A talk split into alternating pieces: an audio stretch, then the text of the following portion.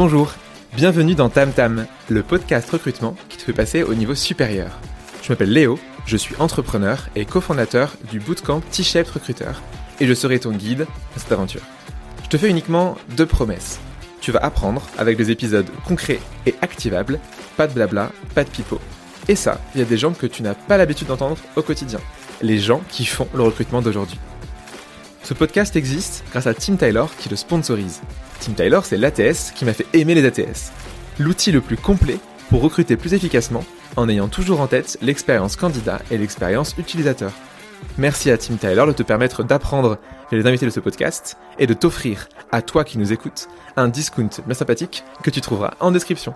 Mais bon, assez parlé, place à l'épisode du jour, c'est parti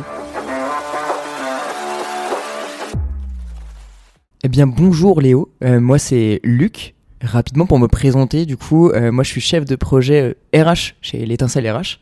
Euh, du coup, j'accompagne en gros des clients sur euh, tout un tas de, de problématiques qu'ils vont avoir au niveau du développement RH. Donc ça va euh, de la marque employeur à la QVT, en passant par bref tout un tas de, de sujets RH.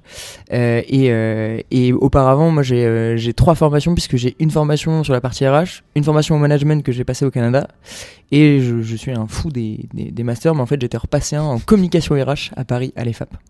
Du coup, t'as 45 ans et tu cumules les masters. Exactement, je suis vieux. Est-ce qu'on est vieux à 45 ans? Non, on n'est pas vieux à est 45 pas- ans, on est jeune. On est en plein force de l'âge. Exactement. Parfaitement. On est- C'est le l'âge parfait. Euh, très bien. Et ravi du coup de t'avoir euh, dans le micro, derrière le micro de, de Tam Tam. En plus, on a, on a une vue splendide aujourd'hui. C'est quand même pas mal. hein. T'as vu, je fais ça bien de trouver des, euh, des, des lieux avec, avec une vue magnifique. On aura un coucher de soleil euh, qu'on n'aura pas parce que comme on est à Paris et qu'il fait tout nuageux, eh ben, il n'y a pas de coucher de soleil joli. Le bruit. Euh, le brouillard, exactement. Euh, mais du coup, on va enlever les gens du brouillard qui nous écoutent sur un sujet qui est le sujet de l'onboarding. Cette transition était extraordinaire. Magnifique. Le thème du jour, c'est donc ça, parce que c'est un sujet souvent qu'on oublie, où euh, bah, on recrute, on recrute, on fait une offre, et après on se dit, bon, ça y est, c'est la fin, je lâche mon bébé. Euh, première, euh, du coup, premier sujet qu'on va aborder ensemble, et c'est vraiment le, le thème du jour, c'est donc ça. Qu'est-ce qu'on fait à partir du moment où on fait une offre? Et souvent, il y a des gens qui disent que le recrutement s'arrête là. Qu'est-ce que tu penses de cette phrase? Quand les gens qui te disent, bah c'est bon, j'ai fait une offre, c'est plus mon problème. Eh bien, je suis pas forcément d'accord. Moi, en fait, je pense que finalement, presque le plus important, il démarre après qu'on ait fait l'offre et après que la personne euh, l'ait accepté. Parce qu'en fait, euh, tout, ce, tout ce processus qui va s'en suivre pour les, pour les gens qui euh, ont accepté l'offre euh, va être super important puisque c'est le moment où tu viens les fidéliser et tu fais en sorte en fait qu'ils restent avec toi déjà jusqu'au bout et jusqu'à l'acceptation. Des fois, il y a des préavis qui sont plus ou moins longs. Et ensuite, bah, il y a tout ce moment un peu d'acculturation où tu vas déjà commencer à rentrer dans la boîte, mais de manière un peu détournée et, euh, et qui fait que derrière, bah, en fait, tu restes. Donc le, le sujet est pour moi euh, hyper important à ce niveau-là. Et donc, ouais, on, on en parlera après, mais le recruteur, en effet, ou la recruteuse a vraiment un rôle après de garder ce, ce lien avec les gens. Et un des écueils principaux, euh, ça m'est arrivé à quasiment chacun de mes jobs, c'est on te fait une offre, et ensuite, bah, t'as le fameux, euh, la période de préavis Ouais. de trois mois, euh, qui fait qu'aujourd'hui, le marché du travail est genre un peu relou en France, parce que Mhm. justement, tu peux pas avoir les gens que tu recrutes tout de suite. Et souvent, c'est, bah, on parlait de brouillard, c'est ça. Il y a rien. Il se passe rien entre ces trois mois. Euh, et toi, qu'est-ce que tu fais pendant ces trois mois? À partir du moment où il y a une offre et la personne arrive, c'est quoi tes conseils? En fait, euh, je pense que le plus important, c'est de se montrer, de montrer qu'on est présent, et c'est ce que font pas forcément les recruteurs ou les managers qui, qui ont derrière, euh, bah, euh, voilà, fait la proposition. Euh, on est dans une période où les gens ils vont facilement ghoster ou ils vont facilement fuir entre guillemets, euh, parce qu'il y a d'autres propositions, parce que les, les profils qui sont en tout cas très bons ils vont avoir une tendance à être très chassés. Et du coup, ce- cette, cette, manière de se montrer, elle peut être hyper variée. Tu peux être sur, enfin, nous, nous chez nous, on pratique énormément l'appel. On se dit qu'on on appelle vraiment les, les candidats qui ont accepté une offre et qui vont rentrer chez nous derrière. On prend du temps avec au téléphone parce que on trouve que ce qui ce qui est de plus qualitatif, mais ça peut être un mail, euh, ça peut être un SMS. Il y a plein de, de manières euh, de, de, de garder le contact. Mais en tout cas, l'important, c'est de garder une récurrence dans les actions et de pas se dire en fait, bah, je vous lâche pendant trois mois et puis Mhm. on se retrouve bah, au moment où, du premier jour et de la première semaine. tu dis un mail, un appel, c'est pas qu'un seul en trois Non. mois. Et toi, c'est quoi la fréquence que tu pourrais conseiller à une boîte qui a besoin de faire ça? Je pense que déjà la période d'un mois, elle est deux. Ouais, un mois, un mois par mois, pour moi, ça me paraît déjà pas mal. Ça me paraît déjà assez important. Donc un mois avant l'arrivée. Un- tous les un mois, Tous les un dire mois, ok, seconde ok. préavis, parce que t'as des préavis qui sont de, de l'ordre de deux mois, t'as des préavis Ouais. qui sont de l'ordre de trois mois. Tous les un mois, donner un peu des nouvelles, de dire bah voilà, euh, com- comment tu te sens en ce moment, euh, comment Mhm. ça va, Mhm. est-ce que t'es, euh, est-ce que t'es au clair avec tout, est-ce que t'as envoyé tous les éléments, est-ce que t'as besoin de, de rassure sur certains points? Bah dans ce cas-là, on Ok. s'appelle, on en discute. Ça permet juste d'avoir un, un rappel de, au fait, euh, j'existe. Et déjà ça, c'est hyper important, je trouve. Ok. Est-ce que tu penses que tu pourrais aller même, euh, même plus loin là-dessus et faire aussi des choses en... Alors, si les gens sont dans la même ville, en présentiel, euh, tu vois, genre euh, inviter à des événements, euh, c'est un, tu vois, un truc, je suis curieux d'avoir ton avis, mais chez, chez Choco, on invitait les gens à des, au séminaire avant même qu'ils arrivent. On invitait les gens à des réunions d'équipe, euh, des fois, de temps en temps. Et en fait, les gens venaient dans les locaux Mhm. avant même d'être salariés. Et du coup, c'est une bonne manière aussi de se dire, vas-y, j'ai fait le bon choix. Est-ce que tu recommandes ça? La- La partie séminaire, je trouve ça hyper courageux parce que pour une personne qui vient, Ouais. des fois elle se retrouve face à des trucs où elle se dit waouh, ok, d'accord, c'est ça. Ça passe ou ça casse. Ouais, c'est un peu ça. Ouais. Il y a un peu un côté euh, défi. Euh, par contre, le fait de se voir en présentiel pour boire un café ou prendre le temps ensemble, bah, c'est forcément plus qualitatif. Alors, ça demande aux candidats de se déplacer. Peut-être que la proposition peut être faite d'eux sans forcer trop la main. Mais, euh, mais, mais je trouve effectivement l'idée super intéressante de se dire on va se voir en vrai, on va, on va continuer ce lien, mais de manière hyper, hyper réaliste et hyper tangible. Ouais, effectivement, c'est hyper intéressant. Ok. Et c'est aussi du coup la période que tu as donc avant que la personne arrive pour préparer son onboarding. Donc tu as le, pré-boarding avant que la personne arrive, Mhm. c'est ce qu'on vient de dire, mais tu as Mhm. aussi le, la préparation de l'onboarding en plus du pré-boarding. Euh, c'est compliqué hein, tous ces mots Mhm. anglais, ces notions. Euh, et du coup quand les gens arrivent, euh, toi c'est quoi selon toi les, vraiment les ingrédients à préparer euh, côté du coup entreprise qui accueille quelqu'un? C'est quoi vraiment les, les choses qu'il faut avoir euh, pour se préparer à l'onboarding d'une personne? Bah, déjà dans la partie pré-boarding, je pense qu'il y a des, des choses que tu peux mettre en avant et qui sont pas forcément de l'ordre du contact. Typiquement, tu peux déjà transmettre des informations euh, sur, euh, euh, sur, je sais pas, la culture d'entreprise, sur des choses qui se font, des choses qui se font pas, des, bref, des, des- peut-être des, des actualités via la boîte. C'est, euh, en fait, pour moi, cette partie-là, elle est aussi de faire rentrer les gens dans une culture d'entreprise. Et du coup, il faut leur donner de l'information et il faut pas attendre que, qu'ils arrivent pour qu'ils la découvrent. Du coup, tu peux déjà commencer à les projeter là-dedans. Ok. Euh, et après, au-delà de ça, tu as aussi une fonction qui est de rassurer. Euh, je, je repense à ces phases un peu de stress quand tu vas arriver et que tu te dis, Mhm. mais en fait, qu'est-ce qui va se passer durant ces premières journées, devant euh, ces premières heures? Où est-ce que je vais arriver? Je vais manger quoi? Comme... Bref, je pense que toute cette phase-là, elle est hyper importante pour aussi prendre le temps de rassurer la personne qui va arriver. Euh, et du coup, ça peut passer par simplement un, voilà, un temps d'information autour de, ben voilà, pour prendre le bus, tu veux le prendre comme ça. euh, Si tu veux prendre ta voiture, on a un parking qui est là. C'est des choses, c'est des choses qui peuvent paraître toutes simples, mais honnêtement, quand on a un impact de dingue euh, chez les gens, euh, nous, euh, enfin, quand on accompagne des clients, des fois, il y, a- il y a ce côté, on a l'impression qu'on fait tout bien, et en fait, on se dit, ben ouais, mais les collaborateurs, bah eux, ils ressentent pas ça. Quand ils sont arrivés, en tout cas, ils ont eu cette phase de stress. Ouais, t'envoies du coup des éléments et bon évidemment pas des éléments confidentiels euh, avant. Mais du coup, tu peux envoyer, commencer à envoyer des choses. Par exemple, tu vois, est-ce que je sais pas, toutes les boîtes qui ont des genre des notions internes, en tout cas des bases euh, de données sur la boîte, est-ce que du coup, tu penses que ça peut être transmis des éléments qui sont, allez, pas vraiment confidentiels, mais qui parlent en gros de la boîte? Ce que tu as à l'onboarding, ça peut en Mhm. fait être envoyé avant. C'est ce que tu dis, quoi. Le livret d'onboarding, pour moi, il est pas censé, enfin, il est pas obligatoirement arrivé après, tu vois. Ok. Typiquement, on peut l'envoyer avant, on peut se faire un truc qui est un peu réduit. Alors, euh, je pense qu'il faut réfléchir ces contenus en fonction de la place qu'ils ont dans l'onboarding. C'est-à-dire qu'aujourd'hui, le livret d'onboarding, dans la plupart des boîtes en tout cas, va être un truc de 30 pages avec énormément d'informations. Peut-être qu'il faut réguler ces informations, faire en sorte qu'il y ait un peu un, un extrait, mais le plus intéressant pour la personne qui va arriver. Et, et, euh, et pour ça, je pense que tu peux, tu peux les transmettre, tu vois, au bout de deux mois, euh, un mois avant que la personne elle arrive, si tu as trois mois de préavis, de préavis, et bah, du coup, tu, tu lui transmets ça et ça lui permet derrière d'être hyper rassuré Ok. sur Ok, en fait, bah, voilà ce qui va m'arriver et j'en suis, j'en suis conscient et c'est mieux comme ça. Trop bien. Euh, coup, ça, c'est ce que tu fais avant que la, avant que la personne arrive. Et, euh, et, et le jour J, c'est quoi que tu as dans ta, dans ta recette d'onboarding Euh, Qu'est-ce que tu as comme, qu'est-ce que tu vas t'assurer pour que ça soit prêt en fait le jour J? C'est qui les parties prenantes? Comment ça marche? La fameuse task list, Ouais. la fameuse task list qu'il faut, qu'il faut prévoir effectivement, histoire de rien oublier. Je pense qu'elle est hyper importante. Nous, on l'a mis en place et, et je la trouve plutôt intéressante. La première chose, je pense, c'est de faire en sorte que le- la personne elle soit bien occupée. Tu sais, on a cette tendance à. t'a- T'arrives sur un poste et tu te dis, mais qu'est-ce que je vais faire de ma journée? Qu'est-ce qui va se passer? Je pense que c'est hyper intéressant de se, de se poser la question de euh, comment on va occuper la personne pour qu'elle Mhm. connaisse un maximum de personnes, qu'elle fasse un maximum de rencontres et euh, des interlocuteurs qui ont un intérêt pour elle, forcément. Donc de bien sécuriser cette partie-là, je trouve ça euh, essentiel. Après la préparation du bureau, mais ça on le fait plus. hein, euh, enfin, on en parle, on en parle plus. mais ça reste quand même hyper important. Mais mais Tu mets euh, des petits cadeaux dessus, par exemple euh, Tu mets un petit cadeau, nous on met des chocobons parce que c'est notre, c'est notre ADN. On met un petit paquet de Ton chocobons. ADN, c'est le chocobon. Ouais, Notre ADN, c'est le chocobon. Moi, mon- surtout le mien, pour le coup. Je me nourris essentiellement au chocobon. Très bien. Mais ouais, cette préparation un peu du bureau, elle est cool aussi. Et, euh, et après, c'est, euh, euh, je pense, de prendre le temps bien le matin, de rassurer aussi. C'est-à-dire que la personne, elle arrive, tu Mhm. la lâches pas directement dans le bain en mode bah, va, voir lui, va voir lui, va voir lui. Prenons le temps d'échanger, on prend un café, on discute. Nous, on a une pratique qui est euh, la première, euh, la première arrivée, en tout cas. On va boire un café tous en Ouais. équipe, on réunit toute l'équipe autour d'un café. Comme ça, la personne, déjà, ça casse un peu la glace et puis, euh, et puis ça la rassure aussi sur le côté où j'arrive dans un groupe qui est pas complètement fermé, les gens sont pas à leur poste en train de ouais. T'as besoin d'avoir en fait ce côté, ce côté humain euh, à, à l'arrivée et souvent c'est un peu la partie d'onboarding qui va être des fois oubliée. Mhm. Euh, les gens vont penser à faire, je sais pas, t'auras, un- t'auras, on parlait tout à l'heure de, de LMS où t'auras du coup Mhm. des programmes d'onboarding, t'auras ça, t'auras, t'auras ton, t'auras ton matos, mais du coup t'as pas ce côté genre humain en mode, de- en fait, faut que le premier jour, faut que tu te sentes vraiment comme la personne la plus importante de la boîte, Mhm. quoi, quand t'arrives. Et puis moi j'aime bien dire, tu sais, le premier jour c'est presque, t'as même pas besoin de toucher à ton ordi, tu dois juste rencontrer des gens. tu. Ouais, t'es pas censé tra- et t'en as même qui poussent ça jusqu'à plusieurs semaines. Mhm. Euh, t'as des boîtes où l'onboarding euh, des fois dure une semaine entière, voire deux. Euh, et en fait, t'as- t'es, pour le coup, tu sais tout sur la boîte, tu connais tout le monde. Et en fait, on te demande rien en termes de travail à faire Mhm. pendant deux semaines. Ouais. C'est peut-être un peu trop après, ça dépend des boîtes. tu Bah, vois, mais- ça dépend de ton métier, je pense aussi, de, Ouais. de ce que tu as à faire. Si tu as un rôle qui est hyper transverse, ça va être hyper intéressant de prendre le temps de bien, bien connaître tes interlocuteurs avec qui tu vas bosser. Là où si tu as un rôle super opérationnel, ça va peut-être un peu, un peu changer. Mais, euh, mais je trouve intéressant de se dire euh, ne poussons pas les gens à directement bosser, à être en prod. Mhm. Prenons le temps d'abord de bien les acculturer et au groupe et à l'entreprise de manière générale. Et derrière, en fait, ce ne sont que plus productifs. Et en plus, bah, tu vas réussir à les fidéliser, ce qui est peut-être pas le cas si tu les mets directement à la prod.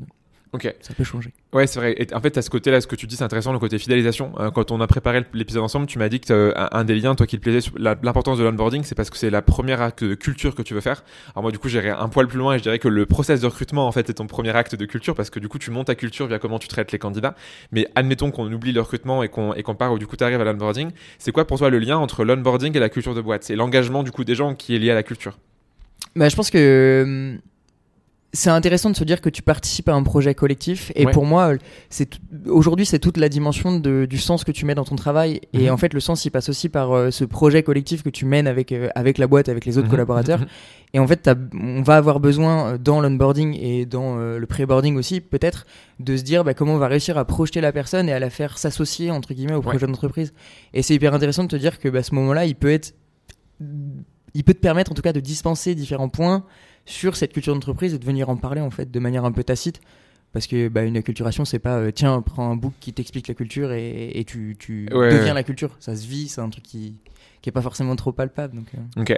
Est-ce que tu as des. euh, J'ai pas mal de gens qui écoutent qui sont très data-driven et qui aiment bien les chiffres. Est-ce Ouais. que tu as des chiffres à nous partager sur l'onboarding? Est-ce que tu en avais préparé ou est-ce que pas du tout? J'en avais noté quelques-uns. Oh, parce fantastique. que Il y, en a- il y en a des plutôt cool. Moi, j'avais noté le premier chiffre qui était de 7000 euros pour un onboarding raté. Ok. Je trouvais le chiffre. Sou- souvent, ils disent on dit beaucoup plus pour les recrutements ratés, mais là, c'est l'onboarding. Du coup, c'est pas Pour le coup, pour l'onboarding, alors il y a une part de recrutement parce que Ouais, forcément, ouais, t'es obligé d'en c'est si un. le début, quoi. C'est pas si tu te trompes en gros au bout de 3-6 mois ou là, du coup, en effet, c'est plus cher parce que tu te rends compte plus tard. Non, là, c'est est- quand tu rates l'onboarding. Ok. On est vraiment sur, voilà, si tu rates ton onboarding, tu vas être obligé de relancer ton recrutement, tu vas repasser du temps à la formation, etc. Donc en fait, il y a un coût qui est énorme. Et le fait de bien prendre le temps Hmm. d'accueillir la personne et de bien l'intégrer, ben, en fait, tu économies. Enfin, il y a déjà une économie de coût qui est dingue. Ok. Et euh, le deuxième chiffre que je m'étais noté, euh, c'était le fait que 80% des nouvelles recrues, elles prennent la décision de rester dans l'entreprise au cours des six premiers mois. Ok.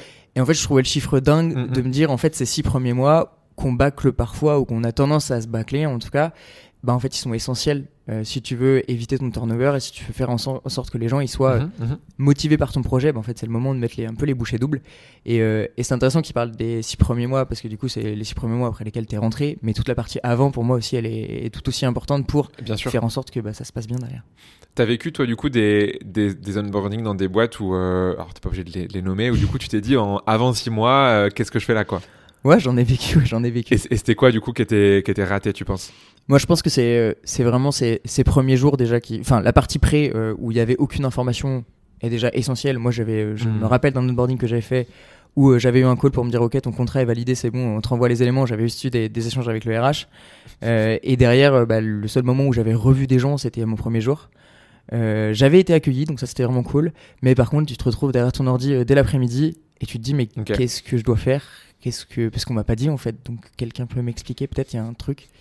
Donc je, je- ce, ce- premier temps qui est de rassurer, j'étais pas du tout rassuré en arrivant, ce qui Ouais. je pense m'a pas mis en confiance. Bien sûr. Et derrière cette première journée, elle était catastrophique, ce qui fait que tu te dis mais euh, il va falloir que je que je- moi j'y mette du mien entre guillemets parce que les autres ont l'entreprise en tout cas a pas mis du sien là-dedans. Et c'est terrible parce que tu vois, tu, je sais pas, tu t'imagines quand tu fais dans les dans l'épisode avec Elodie, on s'est le parallèle avec la relation amoureuse, mais du coup ton Mm. premier date, tu t'imagines pas en fait de donner la meilleure version de toi-même. Euh, Enfin justement, de, tu t'imagines pas de donner la pire version de toi-même. Tu fais toujours le mieux pour impressionner au début. Bon, quitte après à montrer fait, finalement t'es pas celle- Mm. t'es pas celui ou celle que tu montrais au début, mais tu fais tout pour l'être. Et là, souvent dans l'onboarding, on oublie euh, ce sujet-là. Et le premier jour, du coup, c'est c'est le pire des jours. Et ce que, ce que tu dis sur ton premier jour, c'est un des stages que j'avais fait. Euh, Je crois que j'en ferai, je pense, toute ma vie où euh, je suis arrivé à 9h et les gens m'ont dit bah, ton ordi n'est pas arrivé et du coup il faut que, quand même que tu travailles. Donc en fait, est-ce que tu peux rentrer chez toi, prendre ton ordi perso et le ramener? Ah ouais, d'accord. ok, très bien. Du coup, moi, euh, bon stagiaire que je suis, euh, je fais mon heure euh, de trajet. puis- Donc je arrive, il est 11h du coup. Et ils font bon, bah très bien, bah c'est bon, tu peux y aller. Et je me dis, tu peux y aller de quoi? Bah, fais, fais, fais- fais un TRH, quoi. Tu sais, on a- on t'a pris parce qu'on n'avait pas de. RH, donc fais tes trucs. Et ah oui, puis le patron viendra peut-être te voir demain ou la semaine prochaine pour te dire quoi faire. Mais je- du coup, je fais quoi d'ici là? Tu te débrouilles. Débrouille-toi, fais, ton truc. imagine l'engagement que t'as, qui du coup est égal à zéro. Euh, bon après quand c'est un stage, faut que tu valides ton diplôme, T'as mais t'as pas trop le choix, donc du coup tu subis.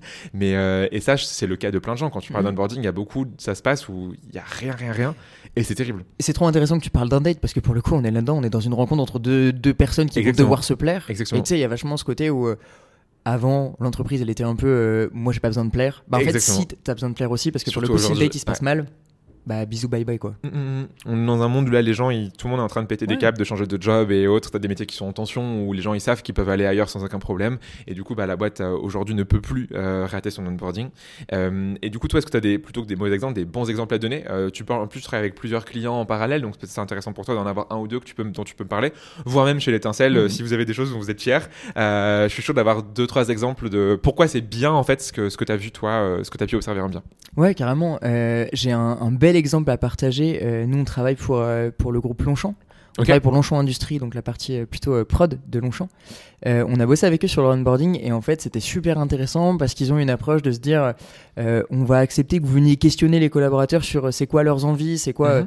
Quelles sont les difficultés qu'ils ont rencontrées au moment où, où ils ont fait leur onboarding et cette euh, recherche un peu utilisateur. Mhm. Moi, je la- je l'associe un peu à du design, je la trouve super intéressante parce que ça permet de se dire bah, en fait, c'est quoi les véritables points d'attention que j'ai euh, et, euh, et de pas se dire ce que je pense en tant que RH c'est et tu te bases sur vraiment des faits donc ça je trouve ça Mhm. ouf et après ils ont ils ont une démarche qui a été de dire euh, dans notre dans notre onboarding on veut vraiment instiller notre culture d'entreprise parce que euh, c'est pas forcément simple de faire partie d'un gros groupe qui a des grandes valeurs, qui a un historique, etc. Et en fait, il y avait- il y avait ce besoin vraiment d'acculturer euh, les nouveaux employés à ce, à ce modèle-là. Donc c'était super intéressant de se poser la question de, euh, d'une part, comment on va faire en sorte que euh, tout le monde ait euh, le même onboarding. Ils ont quatre sites, quatre, quatre sites de prod, Ok. donc en même temps, il faut faire un truc un peu commun.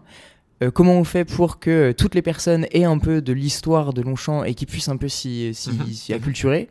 Et ensuite, comment on peut faire en sorte aussi que les managers ou les recruteurs bah, ils puissent utiliser un process qui est simple. Parce qu'aujourd'hui, tu as aussi la tendance à dire euh, euh, on pourrait tout complexifier, entre guillemets, faire des, des, des choses de malade, mais en même temps beaucoup trop complexes, et il faut que ça reste simple. Et ça, je trouvais ça hyper intéressant comme exemple à, à prendre, parce que euh, cette démarche d'attention de, des collaborateurs déjà en place sur bah, quelles sont les difficultés que vous avez vécues, Mhm. bah, en fait, elle a drivé après toute la suite du process et tout ce qui a été, tout ce qui a été établi. Donc je, je pense en tout cas que c'était la bonne manière de faire et, euh, et ça porte ses fruits aujourd'hui puisque le process qui a été, euh, qui a été mis en place, bah, au final, il, est, il correspond aux attentes des gens. Et les gens, euh, quand, ils, quand on leur a présenté, puisque les groupes de travail qu'on avait, qu'on avait pu avoir avec eux, on leur a représenté le process derrière, bah, ils étaient super heureux de se dire qu'ils avaient en plus par- participé à un projet. Il y y, a un côté hyper engageant pour eux. Euh, et puis le process était simple, donc ça c'est ce qui plaît le plus aussi à ce niveau-là. Ouais, la mise en place a été. Enfin, un, vous avez, enfin, vous avez fait du bottom-up en demandant aux gens ce qu'ils voulaient, et deux, c'était collaboratif, ils ont été du coup à mettre en place. Donc forcément, l'adhésion après l'onboarding est beaucoup- plus forte. Et tu trouves Et des les gens qui ambassadeurs. arrivent, exactement. Il y a des ambassades. Enfin, nous, dans les, du coup, dans les entités, on sait qu'on a pris des gens qui étaient un peu euh, sur tous les sites en se disant, euh, Ouais. ça, on va avoir un groupe qui est le plus hétérogène possible et on n'aura pas ce sentiment d'avoir mis de côté, entre guillemets, un des sites. Et, euh, et ce que je trouve dingue, c'est que du coup, on a créé des ambassadeurs qui, de eux-mêmes, ont été partagés avec les managers de leur site qui n'étaient pas forcément euh, associés au process de ah vous allez mettre un truc en place un truc qui est cool euh, n'hésitez pas. Et ça je trouve ça au final euh, mille fois plus porteur que si on l'avait fait en soum soum avec juste une presse en vous disant bah voilà le process et puis euh, Ouais, si t'avais imposé en fait les choses euh, sans, sans rien derrière. Ok, très clair. Du coup, ouais, là, les, les deux choses qui marchaient, donc c'est, enfin, t'as un faire du bottom up, faire du, ouais, du bottom up, Ouais. et deux faire du collaboratif et impliquer les gens, et donc qui deviennent du coup des ambassadeurs et qui du coup t'aident en fait à diffuser. Et c'était relais de diffusion de ton onboarding. Mhm.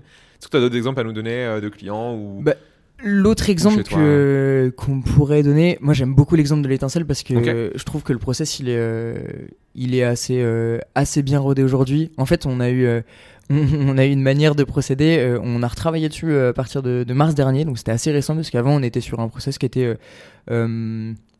pas forcément euh, adapté ou du moins qui répondait pas forcément aux attentes. Et on a su s'en rendre compte euh, moi j'ai été le quand je suis arrivé en janvier j'ai eu un process qui était euh, un peu freestyle et on s'est dit on va remettre du cadre à tout ça. C'est très cool. Et en fait je pense que le process aujourd'hui il est intéressant parce qu'on vient utiliser les outils qu'on a de base pour créer un onboarding qui est vraiment hyper engageant.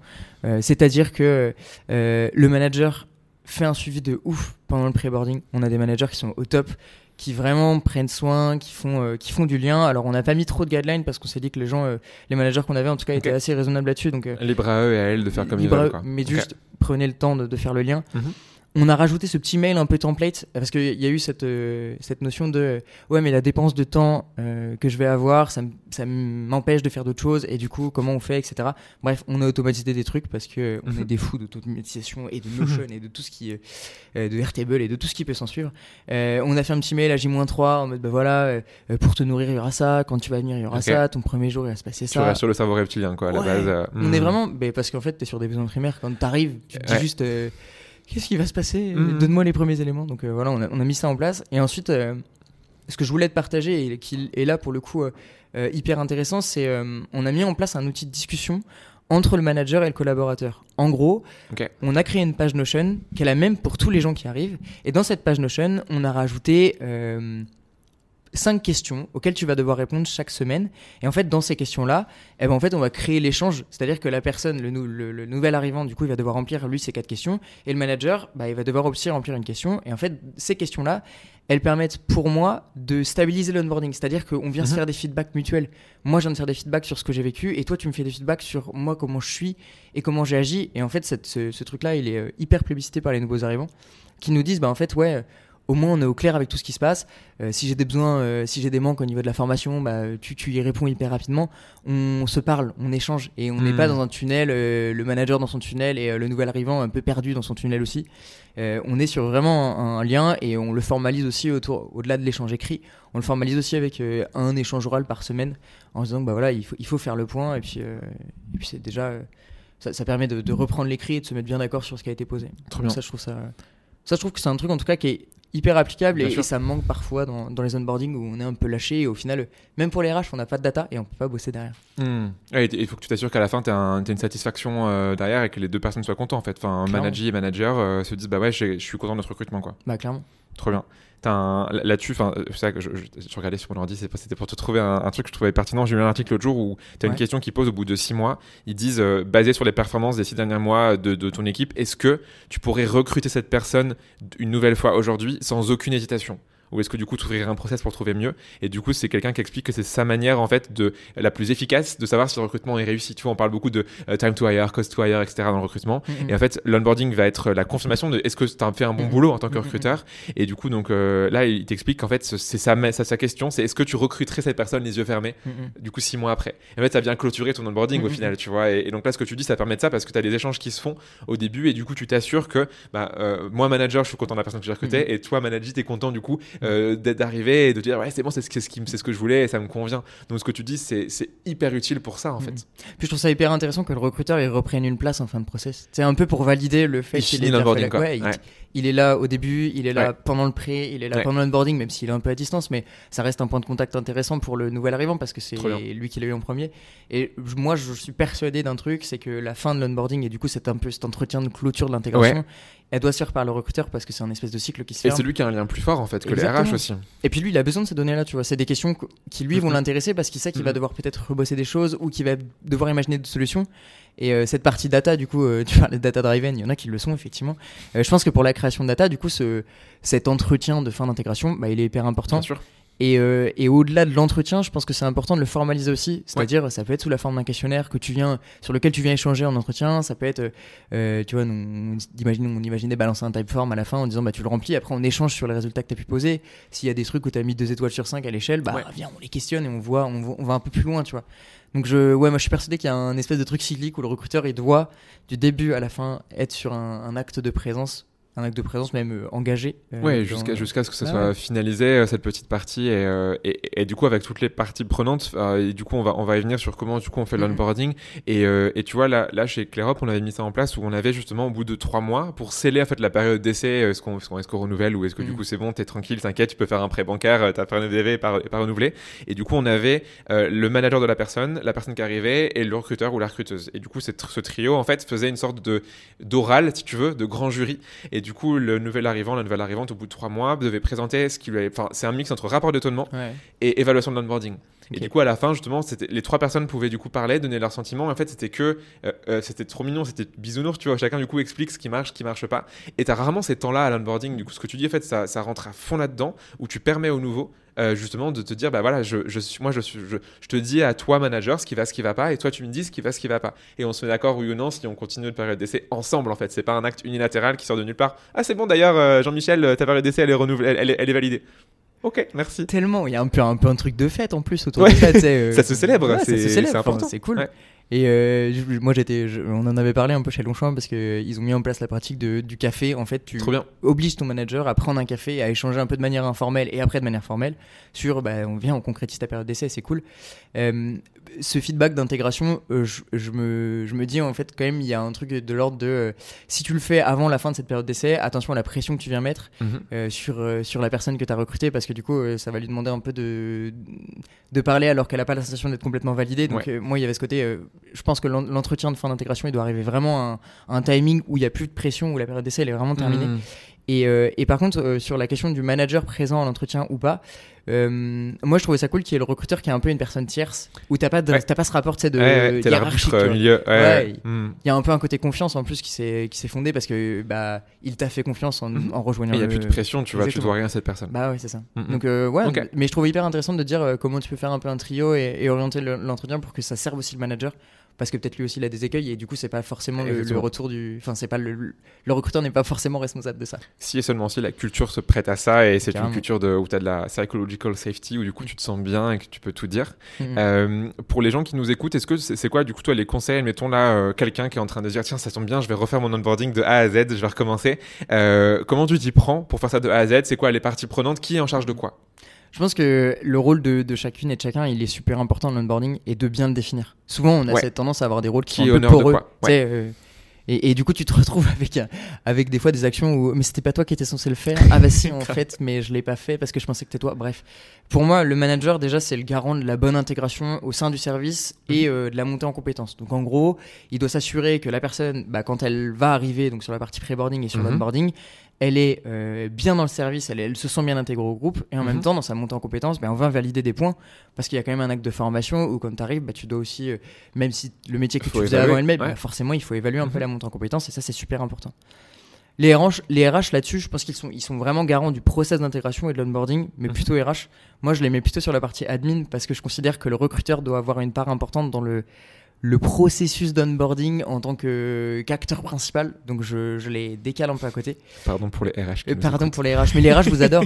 non, mais je, pense que c'est important de redonner un peu le, là où on peut avoir tendance à se dire bah, le recrutement il s'arrête parce que j'ai fait l'offre et mhm. c'est terminé. Bah, je pense que c'est intéressant de se dire bah en fait ce lien-là il faut le faire perdurer parce qu'au contraire il est fort, il est émotionnellement fort parce qu'on s'est dit oui sur un accord commun. Mhm. et, et, du coup pour moi le recruteur il doit reprendre un peu sa place là-dessus. C'est un, un, vrai sujet.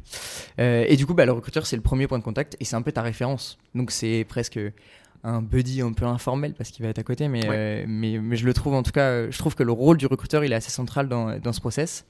Et euh, enfin, euh, je, je, on parler du buddy, j'aime pas trop le nom de buddy parce que le buddy pour moi un peu tout rien dire, c'est un peu le nom que tu veux en fonction de ton, de ton référent, ta référente, quoi, un peu que tu que aurais Ouais, je me dis, il y a, y a, souvent euh, dans les boîtes, et c'est quand même mhm. assez cool, d'avoir quelqu'un qui est pas forcément de ton service ou qui fait partie de l'entité, mais, euh, mais tu peux aller lui poser tes questions un peu quand t'en as, et t'as pas mhm. ce sentiment de déranger quand tu vas le voir. Tu sais, euh, on, on, a souvent cette tendance à dire, bah, tiens, toi, tu vas être buddy mais euh, je pense qu'il faut sélectionner le buddy. C'est-à-dire qu'il y a des gens qui sont faits pour l'être parce qu'ils vont avoir cette culture un peu sociale, ils vont avoir cette, euh, cette attitude en tout cas qui est euh, très imprégnée de la culture ou qui arrive bien à la transmettre en tout cas. Donc je pense qu'il faut sélectionner un peu les gens qui sont buddy et pas se dire un peu démarche foutoir de bon bah ça serait toi le buddy et puis, puis débrouille-toi avec. Il y a trop boîtes aujourd'hui où ça, on l'impose les buddies. Euh, t'en as où c'est genre la dernière arrivée ou le dernier arrivé va être le buddy du prochain ou de la prochaine. Si t'as quelqu'un qui a pas envie de faire ça et qui est pas bon côté social, qui a pas d'intelligence émotionnelle, c'est chaud quoi. Mais il y avait, je, crois que je, sais plus quelle boîte c'était, mais j'avais entendu parler d'une boîte qui faisait des sélections. C'est un peu, euh, ils envoyaient un questionnaire à toute la boîte en mode, bah, est-ce que vous voulez être buddy? Et après ils faisaient passer un peu des entretiens. Euh, je, je trouve ça marrant dans le sens où ça me paraît un peu gros. Mais je trouve ça intéressant de se dire est-ce que les gens sont faits pour être buddy ou pas? Parce qu'en fait, on se rend compte que ça a un impact quand même sur les gens. Tu donnes de l'importance au rôle, quoi, du coup. Tu lui donnes déjà un rôle, c'est-à-dire que tu écris un truc où bah, le buddy va être chargé de ça. Et en plus de ça, tu, lui, euh, tu, le, tu vérifies que la personne, elle va bien avoir un impact sur celle mhm. qui va arriver. Et mhm. ça, c'est hyper important parce qu'on peut avoir des buddies, euh, si le gars s'en fout, bah, le gars ou la fille s'en foutent, mhm. bah, tu vas pas avoir d'impact sur, euh, sur ton nouvel arrivant. Donc, tu, tu, me donnes une idée en disant ça, on pourrait même penser qu'on pourrait incentiver d'un point de vue euh, budget, enfin monétaire en fait, mhm. euh, les budgets. Tu vois, genre c'est un rôle qui te prend du temps en plus de ton boulot. Et tu vois, je sais pas, on te fait une prime ou, euh, ou je sais pas, on t'offre par exemple en cadeau, tu auras droit à un gastro avec ton avec un restaurant gastronomique, tu vois, avec ton avec ton onboardé ou autre. Et tu peux tu peux imaginer un, système où en fait tu as, vraiment une envie de le faire, outre ta bonne volonté et ton envie de parler aux gens. vraiment, c'est un rôle à part qui mérite une responsabilité à part et donc tu as droit à te mhm. récompenser derrière, tu vois. Ouais, mais il y a mais il y a carrément un truc de l'ordre de la mission. Ouais, je suis carrément je, trouve l'idée en tout cas intéressante de se dire bah on rajoute une mission à une personne donc venons venons récompenser ça et tout travail mérite salaire euh, donc euh, ouais et puis au-delà du salaire je pense que si c'est inscrit dans la culture et si c'est euh, ça hmm. peut être je, hmm. parle du gastro on a fait un un espèce de burger quiz d'où pour notre séminaire. Les gagnants ont gagné un gastro. Je trouve ça cool de se dire, en tout cas, on a, enfin, pas un gastro, mais un resto. Je trouve ça cool de se dire, bah, on va récompenser d'une manière un peu tierce parce que financièrement, ça, hmm. ça peut être intéressant pour certains, mais mais il y a un côté un peu euh, comment dire ça? Il y a un côté un peu euh, très culturel à dire que tu vas faire quelque chose de l'ordre pas forcément du monétaire et de l'ordre vraiment du, et c'est social ça crée du lien euh, c'est chouette. Ouais. trop bien. Admettons donc là on a on a suivi tous tes conseils depuis le début on a mis tout ça en place enfin un, bon dans le temps dans 3-6 mois c'est bon ce sera ce sera du coup l'été encore. Mm. comment t'évalues c'est quoi les, les KPI que tu vas avoir en place pour voir si ton onboarding il marche ou pas? Est-ce que déjà c'est possible? Et si oui, comment tu l'évalues? C'est compliqué, c'est compliqué. Mais je pense que tous les recruteurs et tous les RH savent, c'est compliqué d'avoir euh, d'avoir des datas sur l'onboarding. Euh, moi, je reviens à mon histoire de questionnaire. Je vais passer pour le casse de service, mais, euh, mais je pense que c'est bon de créer de la data à partir de rien. Et du coup, ce questionnaire, avec un petit nombre de questions, on va pas oublier d'en avoir plein, mais, euh, mais euh, ça fait office de KPI parce que du coup ça te permet de jauger d'une année à l'autre si tu as augmenté en termes de satisfaction. Ça peut être un INPS hein, tout simplement avec mhm. euh, une, échelle de 1 à 10 sur est-ce que vous êtes satisfait ou vous recommanderiez de pratiquer, le, de, de, faire l'onboarding en tout cas de telle, telle entreprise. Mhm. Bah, je trouve ça intéressant de, de, poser en tout cas des jalons et de se dire, bah, avec ces chiffres-là, on va pouvoir voir d'une année à l'autre si ça s'améliore ou non.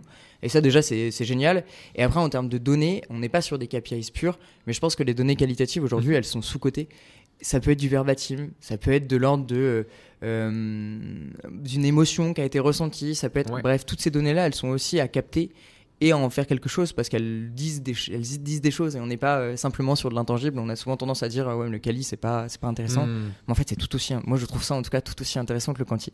Donc euh, je, je, pense que ça ça fait partie des KPIs et après sinon ça va être sur les, les RH classique, je vais dire. Le taux de turnover sur les six premiers mois, bien évidemment, je vais pas refaire le monde là-dessus, mais ça me paraît être un, quand même quelque chose de, très important.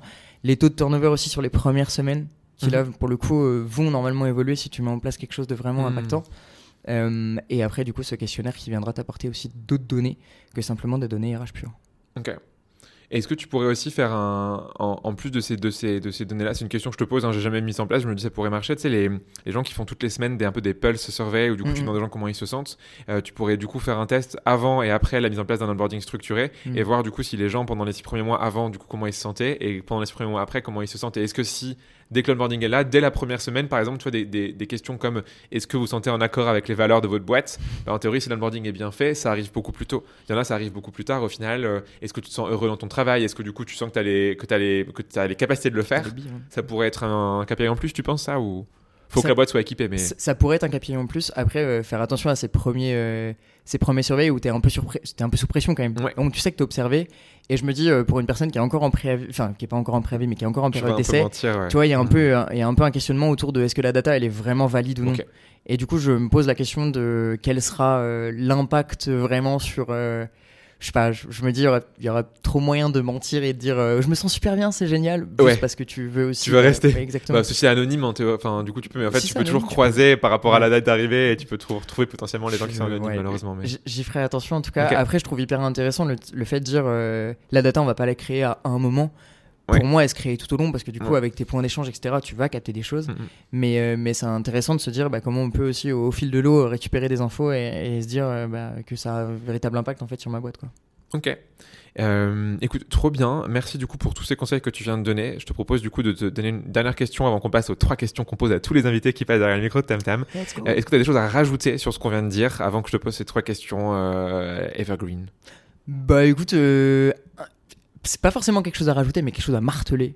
Euh, moi, je suis euh, passionné par euh, tout ce qui est question de culture d'entreprise et je suis Mhm. persuadé qu'aujourd'hui, on, on met trop souvent de côté le fait que l'onboarding et cette partie d'intégration, c'est une intégration hyper sociale et hyper culturelle et, euh, et on a tendance à faire des onboardings qui sont un peu euh, machinisés Hmm. et un peu... euh, Le job, le job, le- euh, le, les RH. le job, le job, euh, Ouais. la prod, la prod, Mhm. et au final, on la centre pas assez sur un rôle qui est de sociabilisation avec le groupe et avec l'entreprise. Et je pense qu'on doit remettre un peu de l'ordre là-dessus en disant, euh, dans la dynamique actuelle du marché, bah, il faut se poser ces questions de comment je viens de distiller ma culture, et ça, c'est hyper important. Donc, c'était juste le truc que je voulais remettre en avant. Euh, donc, voilà ce que je peux, ce que je peux dire en tout cas. Ouais, non, mais c'est- très vrai ce que tu dis. Et, et souvent, euh, enfin, quand tu demandes aux gens d'ailleurs ce qui leur a manqué au début, ils vont te dire ça. En fait, j'aurais bien aimé connaître mes collègues, euh, comprendre un peu mieux la culture, l'historique, Mm. parler éventuellement, tu vois, aux fondateurs, fondatrices des boîtes pour arriver vraiment à, à me mettre à leur place. Et du coup, ce que tu dis est très vrai et ça, ça confirme en fait ce que moi sur le terrain j'ai pu observer comme Mm. remontée en post-onboarding justement de ce qui était manquant. Euh, du coup, pour conclure cet épisode, j'ai trois petites questions à te poser que je pose à tous les invités qui passent, derrière- et tous, les- tous et toutes les invités qui passent derrière ce micro. La première, euh, si tu devais donner un seul conseil à une personne aujourd'hui qui recrute, ce serait quoi du coup ton conseil? J'ai un conseil un peu, un peu dur. Euh, moi, j'ai mis arrêter de penser juste au closing. Euh, je pense à moi en tant que recruteur. Euh, quand quand j'ai recruté, mais j'ai recruté pendant trois ans. Ouais. euh, moi, je pensais vraiment juste au closing et je me disais, ok, le taf est fait à partir du moment où j'ai Parce que tu étais en cab aussi, du coup, donc Parce tu voyais pas les gens évoluer. J'étais en câble, même Ouais. en entreprise. j'étais, Ok, ok. euh, je me disais, euh, ok, il faut que j'arrive à clore le sujet. Et Ok. une fois que j'ai clos, bah, j'ai rempli ma mission, j'ai terminé. Hmm. Et en fait, aujourd'hui, en tant que recruteur, euh, je me dis, il faut arrêter de penser juste au closing et se dire qu'en fait, bah, le recrutement, il continue un peu après. Et il s'arrête pas simplement à la signature de l'offre, il va plus loin. Et euh, même en cap, parce qu'au final, tu fais ton suivi de période d'intégration et il faut Quand tu fais bien ton boulot, oui. Quand tu fais bien ton boulot. Ouh là là là là, on va, on va taper sur le recruteur de après. Non, on Euh, mais oui, ça. en effet, quand tu, euh, je suis d'accord avec toi. Euh, deuxième question que je te pose. alors, je te souhaite que ça n'arrive, que ça n'arrive pas, mais admettons demain, par un malheureux accident, tu te retrouves sur une île déserte. tu as droit à deux objets. Objet numéro un, c'est un tam tam. Euh, pour euh, te, te, te donner euh, de l'espoir et de la joie quand tu es triste sur ton île déserte tout seul. Deuxième objet, qu'est-ce que tu prends? Ça peut être un objet en lien avec le recrutement ou pas, ça peut être un livre, ça peut être un CD, ça peut être un DVD, une cassette, une VHS. Qu'est-ce que tu prends? Non, je prends le podcast Tam Tam, bien évidemment, dans mes oreilles. Non, je rigole.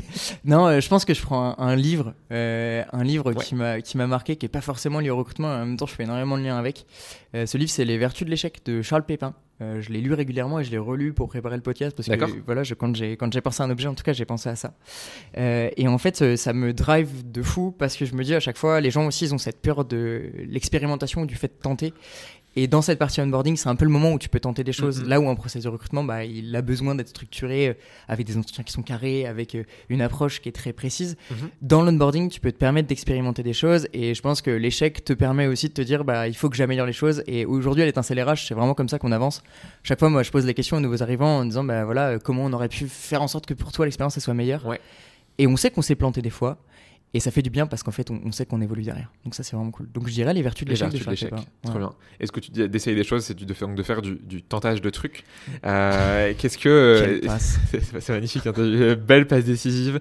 Euh, la troisième question, du coup, je l'ai appelée Balance ton tam tam. Le but, tu sais, de ce podcast, c'est de mettre en avant des gens qui font des choses de ouf euh, en lien avec le recrutement. Et soit qu'on entend déjà, mais pas assez, soit qu'on n'entend pas du tout. Tu vois, j'ai eu plusieurs personnes qui c'était leur premier podcast. Du coup, Mhm. je trouve ça trop chouette de pouvoir faire ça. À la base, je voulais appeler le podcast première fois à la place de Tam Tam, mais c'était un peu bizarre, euh, première fois. Donc, du coup, j'ai préféré Tam Tam. C'est plus musical. Est-ce que, du coup, tu as une, deux personnes à me recommander que tu aimerais entendre derrière ces micros Ouais, tu fais effectivement bien la passe avec le tentage de trucs. La première personne dont je vais te parler, c'est euh, Carole, Carole David, euh, qui moi, euh, qui est une ancienne de l'étincelle RH hein, pour le coup, qui est partie depuis euh, maintenant un an et demi, euh, un an et demi même deux ans, je dirais, Mhm. euh, et qui est experte en tentage de trucs. Moi, Carole, c'est quelqu'un qui m'inspire beaucoup parce que déjà, elle a cette approche hyper centrée utilisateur. Elle a fait beaucoup de trucs sur la user research et je trouve ça hyper intéressant de se poser la question de comment le design il peut impacter les process RH et le recrutement entre autres. Mhm. Donc euh, Carole, vraie, euh, vraie valeur sûre à suivre, des Ok. posts c'est toujours super intéressants. Et, euh, et la deuxième personne, c'est Charlène, Charlène Emery. Euh, que moi j'ai découvert il y a pas pas si longtemps que ça mais que je suis et que je trouve hyper intéressante sur la partie marketing RH Ouais. euh, sur tout ce qui est inbound et euh, ça rejoint un peu euh, toutes ces notions euh, dont on parlait tout à l'heure de culture et euh, de d'expérience euh, candidat et collaborateur parce qu'on est un peu à la croisée des mondes là, là-dessus euh, je pense que il y a de belles elle a de, de, de super choses à apporter en tout cas à des profils qui sont très euh, experts et mhm. très euh, techniques RH de prendre un peu d'auteur et de se dire en fait il y a d'autres thématiques et d'autres Oui, euh, y a- t'as plein de choses dont on parle qui sont pas le recrutement pur et Oui, dur, quoi. qui Et elle, elle amène l'inbound. ouais tu vois euh, comme la qu'on communication comme le market qui sont super intéressants à mettre dans les RH Exactement. euh, mais auxquels on pense pas forcément.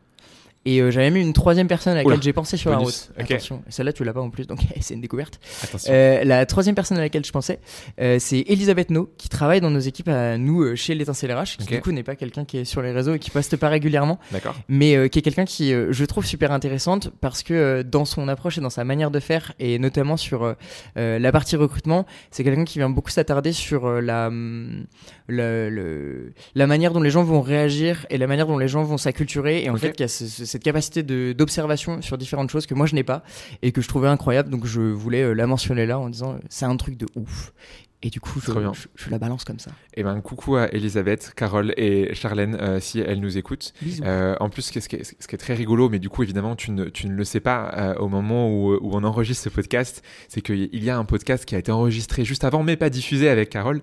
Et du coup, Carole est déjà présente dans Tam Tam, mais du coup, vu qu'on est un peu là en mode retournement de temps, vu qu'en fait c'est enregistré mais pas encore diffusé, eh ben, tu pourras écouter, euh, écouter Carole.